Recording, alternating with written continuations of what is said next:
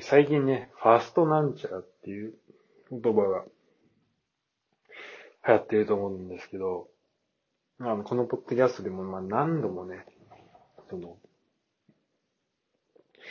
あの、ポッドキャストじゃねえや、ポッドキャストこの、どの、例えば、以前は2倍再生をお勧めしてますって言ってたのが、今、当倍再生にしてくださいって言ってたりとか、あと、ま、ネットリックスを倍速で見るってどうなのみたいな話をね、えー、したりとか、じゃえー、ま、他にも、例えば、本のまとめ動画とかあるけど、これってどうなのとかさ、まあ、そういう話が、えー、あとはんだ、ショート動画ね、とかいろいろあると思うんですけど、なんか今読んでる本が、結構有名な本なのかな？ファスト教養って本があって、10分で答えが欲しい人たちっていう本があるんだよね。で、まあ、これを読んでて、あの、でもまあ、この本まだ、多分25%しか読んでないんで、あの、結構読んだな。あの、まあ、この本の話は特にしないんですけど、えー、っと、で、そういうこと喋ってたらなんか何を話すか、ちょっと、えー、っと、忘れてしまいましたけど、えっと、なんだっけな。なんか、えっ、ー、と、本を読む、本の話だっけな。まあ、一つ、その、例えばじゃあ、本の要約サイトとかを、まあ、批判する、ああ、予約動画か、みたいなのを批判するときに、まあ言われるのが、まあその本を読むことの目的っていうのは、そこに本に書いてあることの知識を得るっていうよりは、その考え方、そのプロセスを踏めるようにすることなんだと。なんで、読んでいくと、本を読むと、その、その著者が持ってる考え方っていうのが、まあ、何回も何回も、まあ、いろんな形で繰り返し話されていって、で、その構造、考え方の幹みたいなのを自分の中にこうインストールしていくっていう作業で、実際その構造というか自分のそこにできた幹に沿って、まあ、いろんな事例を挙げて、ほら、これも、この場合もこうなるでしょこの、こういう時はこうなるでしょっていうのを、ま、説明していくと。っていうのをやる中で、自分の中でその考え方ができるようになっていくっていうのが、まあ、ポイントだと思って、てかまあ、そういうふうに言われることが多い。なんで、あの、考え方、その、結果をね、例えば問題があった時の結果をポンと出せるように、その暗記して言えるようになるっていうよりは、その幹の部分だけ用意してあげて、で、スタートがここだったら、じゃあこの幹に沿わしていけば、ここにゴールがつくでしょっていうのができるようになるっていうのが、まあ、本を読むっていうことなのかなっていうふうに思って、あまあ、そう言われることが多いし、まあ僕もそう思います。なんで、まあ、そこに時間をかけるっていうのはすごい大事だなと思ったんだけど、何の話しようとしてんだっけな。ちょっとそこをあの忘れてしまったので、えー、今回はこんな感じになるのかな。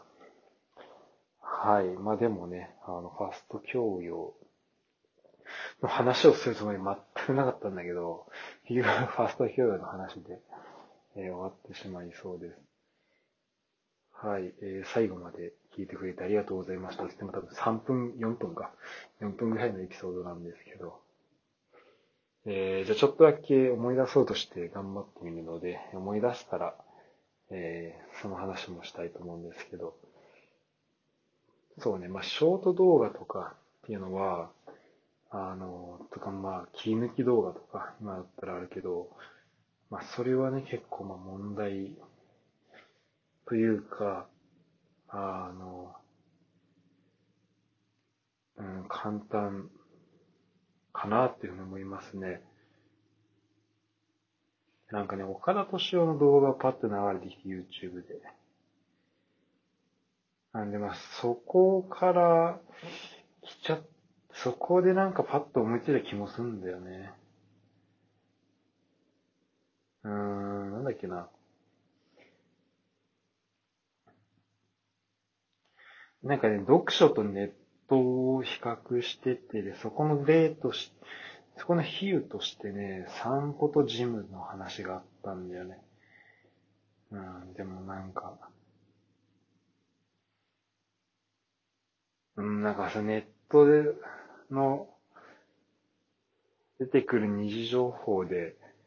意見を言う人たちみたいな話をしようとした気もするし、えー、ちょっとね、あの、何を言おうとしたか忘れちゃったんだけど、じゃあここで、あの、僕が、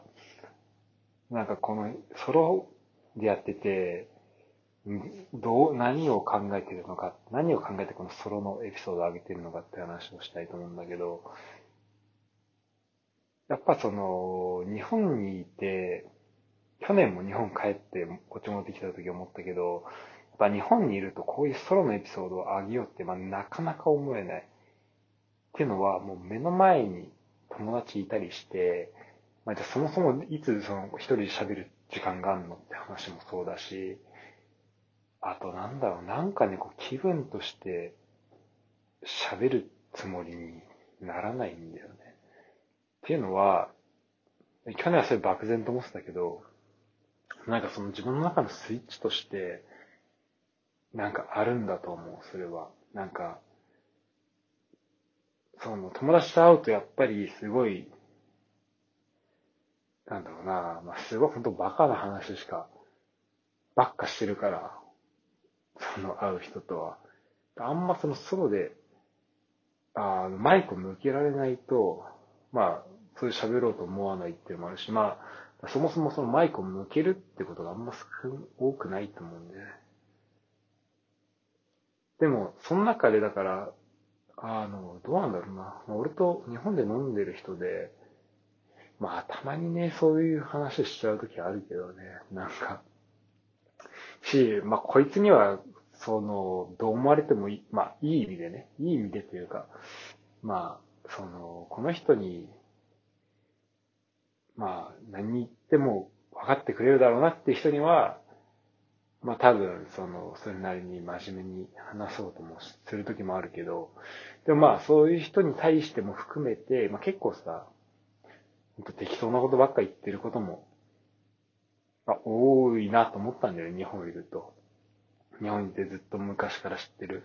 友達が話してる時に、結構そうなることが多いなと思って、で、そうなっそれはそれいい、いいんだけど、あの、やっぱこのソロエピソード、ここではなんか、自分はこう、本当はこう思ってますよっていう、なんかその、できるだけ自分の、まあだから、このまあ、このソロエピソードもともと日記を晒すっていうね、なんか、誰得の、あの、ところが、こう、一番最初の方のエピソードなんだけど、まあそこもからも来てるように、まあだからできるだけそのあんまり飾ってない自分の部分、考えたこととかをもうここに載せるようにはしてるんだよね。だから、ちょっと、言葉遣いも適当だし、あとまあ、グダグダだったりとかもそういうことあるけど、まあそれは、あまりその、相手にどう伝わるかとかっていうよりも、まあ、それはある程度、まあ、最適に考えるけど、でまあ、できるだけ自分が考えたことを載せようとしている。だからまあ、今回みたいに何喋ろうとしてたかそもそも忘れちゃうみたいなこともまあ起きちゃうんだけど、それも含めてまあ一応載せようとはしてて、やっぱその、特にずっと仲いい友達とかだったりすると、その二人の間とか、まあそのグループの間で、こう、すでに成立している約束事、約束事ってまあそんな硬い意味じゃなくてね、なんかこうするよね、みたいな、なんかそれも含めて、ここの人ってこういうキャラだよね、みたいな、そういうのも含めた約束事があって、でも、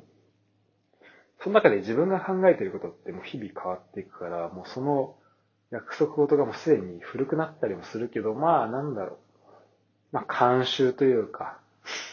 なんかこう、普段からのしきたりを守るみたいな意味で、その昔からある約束事も守っていくみたいな部分が、